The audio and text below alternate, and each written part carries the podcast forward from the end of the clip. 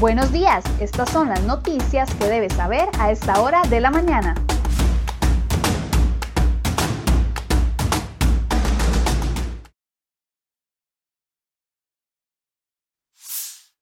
Siete con 23 minutos de la mañana, muy buenos días, gracias por acompañarnos en Cere Hoy Noticias. Vamos de inmediato con las informaciones que hemos preparado para ustedes el día de hoy en la portada de cerehoy.com.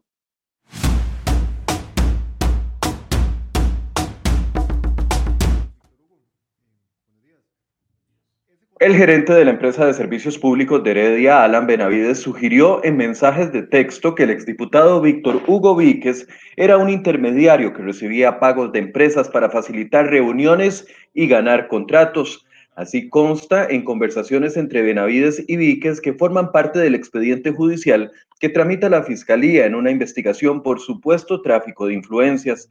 Los investigados son el actual gerente de la ESPH, el exdiputado liberacionista, el exmagistrado de la Sala Tercera, Celso Gamboa, y dos empresarios de apellido Rote y Ángel. Los hechos están relacionados con los contratos que ganó la empresa pública herediana para administrar el monitoreo electrónico de reos con tobillera electrónica. En los mensajes, Benavides y Víquez conversan sobre los encuentros coordinados con la exministra de Justicia de la administración de Luis Guillermo Solís. Para esa fecha era Cecilia Sánchez, madre de Celso Gamboa, a quien le pidieron coordinar un encuentro para exponer las condiciones comerciales que ofrecía la ESPH para ganar los contratos. Dice uno de los mensajes, usted le puede decir al Ministerio de Justicia que usted hace lobby para empresas que le pagan y diga los nombres. Menciona una conversación entre Benavides y Víquez en el que la último el último no se manifestó. En la portada de cereoy.com podrá encontrar un reporte completo sobre este tema.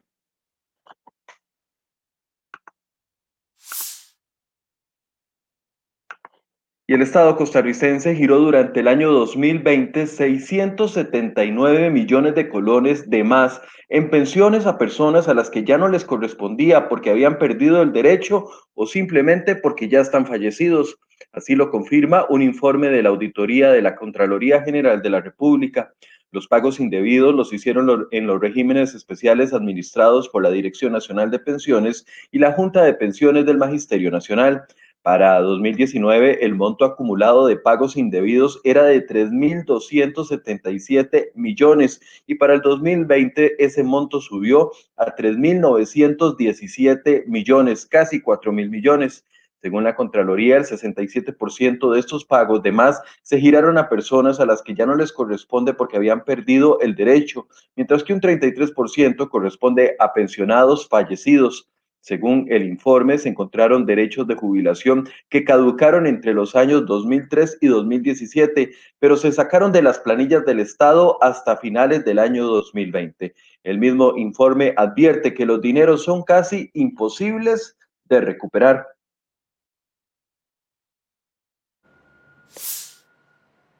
Y atención con este tema, una partida anual cercana a los 700 millones de colones para combustible de maquinaria en las direcciones regionales del MOP se maneja entre el desorden y las inconsistencias. Un informe preparado entre enero del 2020 y marzo del 2021 por la Auditoría General de la Cartera reveló la existencia de funciones desactualizadas en equipo pesado, también la inexistencia de procedimientos y controladores de equipos y se deja a criterio de los funcionarios cuando van a poner el combustible. Los contralores de equipo no consignan adecuadamente la información en el sistema de administración de equipos y maquinaria del MOP, que es la plataforma que lleva los controles.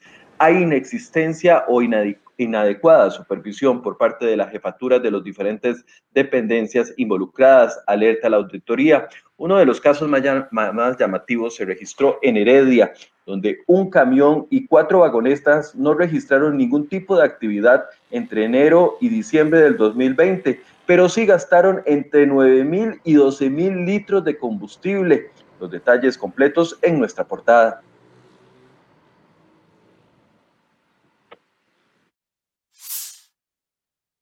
Y el proteccionismo estatal del que ha gozado el sector arrocero en el país no ha servido para que crezca la producción de arroz y aumente la cantidad de terreno sembrado. Esto a pesar de que los costarricenses estamos consumiendo menos que antes y que los últimos dos gobiernos del Partido Acción Ciudadana han aumentado el proteccionismo a ese sector. Esta semana, el sector arrocero costarricense y las autoridades de agricultura protagonizaron un inusual choque. Los productores reclaman que es necesario importar al menos 18.500 toneladas métricas de arroz adicionales a las más de 50.000 que ya tienen aprobadas, según ellos, para garantizar el consumo durante todo el año. Pero el gobierno esta vez lo desmiente. Recordemos que las miles de toneladas de arroz que importa con arroz ingresan al país libres del pago de impuestos, pero el precio al, consumidor se mantiene alto porque a pesar, ¿por qué más bien a pesar de las grandes ventajas que tienen los arroceros, no levanta la producción y acuden a la importación? Los detalles en nuestra portada.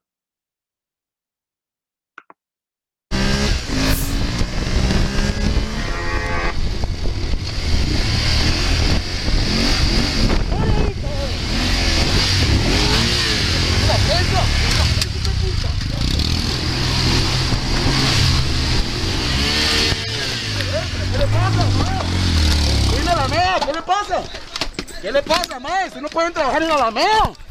¡Ey, mae, ey, ey! Usted no tiene jurisprudencia en la Alameda. ¿Qué estoy diciendo? Usted no tiene jurisprudencia en la Alameda. ¿Qué le pasa? Vale. No tiene jurisprudencia. Y este video subido por un oficial de la Policía de Tránsito a redes sociales muestra los instantes previos y posteriores a la detención de un hombre que huyó de un retén policial El hecho ocurrió en febrero anterior y el sospechoso es un sujeto de aproximadamente 35 años cuya identidad no fue revelada. El individuo hizo caso omiso a las señales para que se detuviera y más bien continuó hasta una alameda, donde a pesar de ser alcanzado por los tráficos, decidió seguir con su huida. El sospechoso le reclamó a los policías que no podían hacerle una multa dentro de una alameda, indicándoles que no tienen jurisprudencia para actuar en dicho lugar. Después de calmarlo, los oficiales se dan cuenta de que la motocicleta no tenía revisión técnica, tampoco marchamo, y el conductor no portaba la licencia, por lo cual se le decomisó la motocicleta.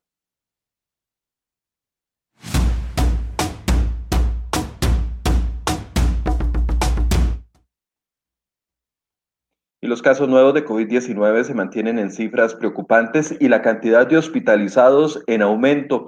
Este martes la Caja de Seguro Social reportó 1.091 personas hospitalizadas, 408 de ellas en unidades de cuidados intensivos, otra cifra récord en el país. Entre el miércoles pasado y ayer se reportaron 14.813 casos nuevos. La cifra más baja se dio el martes anterior, es decir, ayer, con solamente 1.304 contagios adicionales.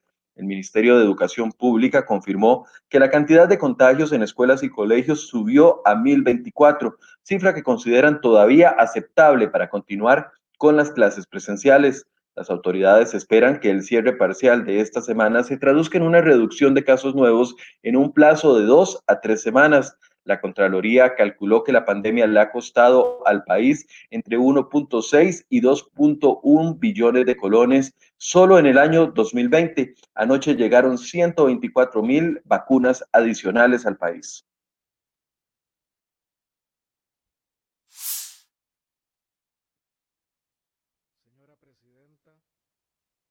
Y más que una rendición de cuentas de las acciones y omisiones del gobierno durante el último año, el discurso del presidente Carlos Alvarado se concentró este martes en repartir culpas de la crisis a administraciones anteriores. Además, el presidente enfocó otra gran parte del discurso en señalar lo que pretende hacer en su último año de gobierno, como si se tratara de una campaña a futuro. Alvarado volvió a hacer la lista de las acciones que consideró como responsabilidades de gobiernos pasados, como las convenciones colectivas, pero no se atrevió a mencionar, por ejemplo, las dos negociaciones que ha protagonizado su gobierno y que han sido muy polémicas, como la de Recope y la del Ministerio de Educación. Por ningún lado mencionó la herencia del hueco fiscal heredado por su antecesor del PAC, Luis Guillermo Solís, o las malas inversiones como el rescate del fallido Bancrédito, que también echó a andar su antecesor en el sillón presidencial. El presidente anunció que buscará tres grandes créditos nuevos para el último año de gobierno. Uno para construir lo que llaman la ciudad gobierno, que es un grupo de edificios gubernamentales en Zapote. Otro para el asfaltado de la red nacional de lastre y afirmó que sí o sí dejará licitado el polémico tren eléctrico. Además, aseguró que la población estará inmunizada contra el COVID-19 a finales de años, dato que fue inmediatamente desmentido por médicos de la Caja Costarricense del Seguro Social.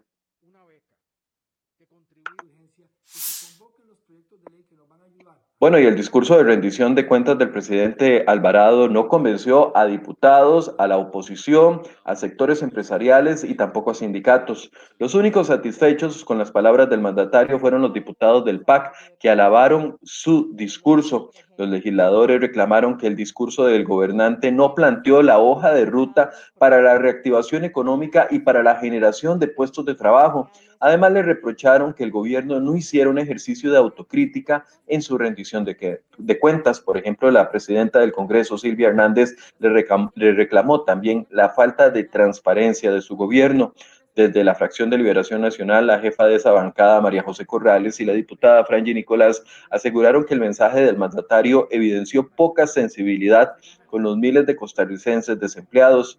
Para el jefe de la Unidad Social Cristiana, Pablo Heriberto Abarca, el discurso solo fue un conglomerado de buenas intenciones, pero que no definen una ruta en materia de reactivación esa misma opinión expresaron varios de los representantes de las cámaras empresariales. El jefe del bloque independiente de Nueva República, Jonathan Prendas, dijo que fue una falta de respeto para los ciudadanos, mientras que la jefa del PAC, Laura Guido, lo catalogó como un mensaje con muchísima claridad y que propone los retos del país.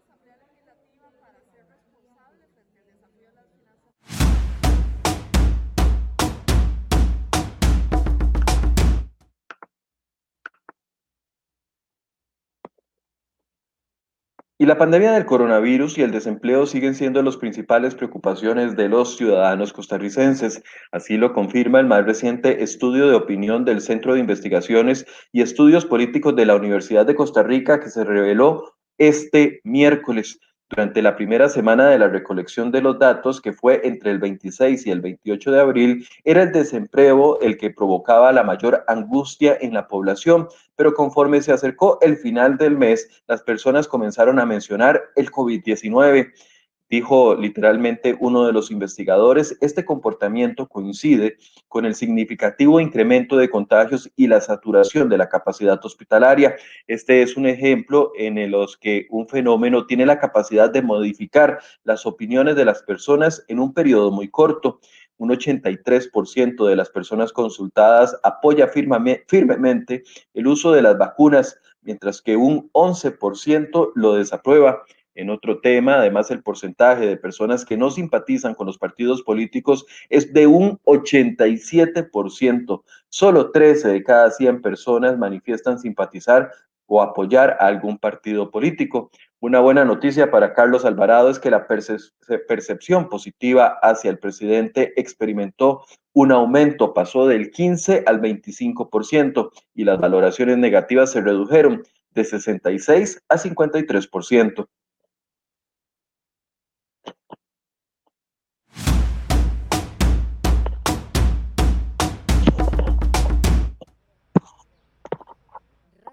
Rabia y frustración crece tras confirmarse que aumentó a 25 la cantidad de personas fallecidas en el accidente de la línea 12 del metro de la Ciudad de México.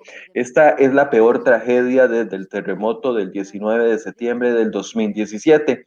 Los familiares y las, de las víctimas y muchos usuarios exigen respuestas al gobierno y justicia a las autoridades penales para lo que consideran una tragedia que está anunciada desde hace años. Entre los fallecidos se encuentra un adolescente de 13 años.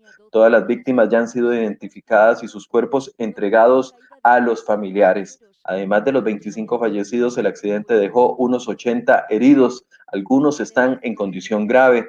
Una quincena siguen hospitalizados en centros médicos. La Fiscalía Federal, Federal y la Fiscalía de la Ciudad de México están al frente de la investigación que cuentan con ayuda de expertos internacionales e independientes para identificar las fallas en la estructura. Se trata de una investigación por los delitos de homicidio culposo y daño a la propiedad. El presidente de México, Andrés Manuel López Obrador, decretó tres días de luto oficial.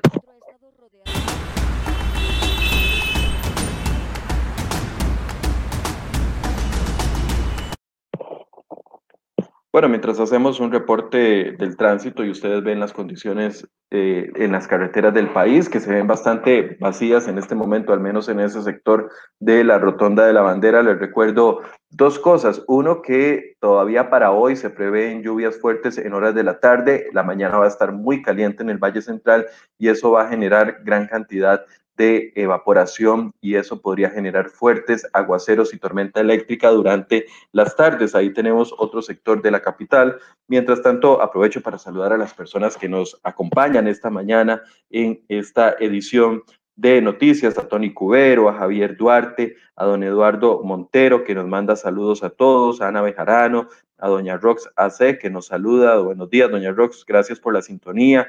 A Peter Badilla también, Julia Romero, eh, Eugenia Chacón, que dice los dineros públicos son relleno de piñatas. Bueno, es una opinión de doña Eugenia, doña Julieta Cavaline, don Luis Humberto Hernández, Jonathan Navarro y todas las demás personas que han reportado su sintonía. Ahí vemos el sector de la General Cañas, donde cerca del boliche eh, de Cariari, donde también hay condiciones muy favorables el día de hoy. Esteban Monge nos saluda última hora. Gracias, Esteban. Saludos.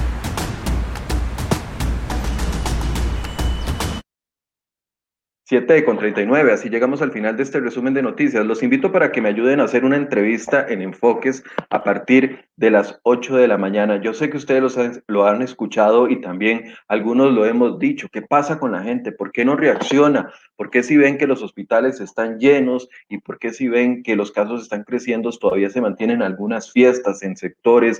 Eh, porque hay contagios. ¿Qué, ¿Qué es lo que está sucediendo? Bueno, un experto en comunicación política nos va a explicar hoy si es que está fallando la forma en la que el gobierno y la Caja Costarricense del Seguro Social ha tratado de convencer a los ciudadanos de la situación tan grave que hay. Juega en contra del gobierno la falta de credibilidad del presidente y de su equipo de gobierno, las inconsistencias, la falta de explicación sobre las medidas, la falta de lógica que ven algunos en las medidas. Bueno, un experto que ha hecho un estudio con respecto a cómo se comunica el gobierno, nos va a explicar cuáles son los fallos y cómo debería de hacerse esta comunicación si queremos que sea efectiva en la población. Así que los invito a que eh, amablemente me acompañen a partir de las 8 de la mañana en esta interesante entrevista. Muchas gracias por su compañía y muy buenos días.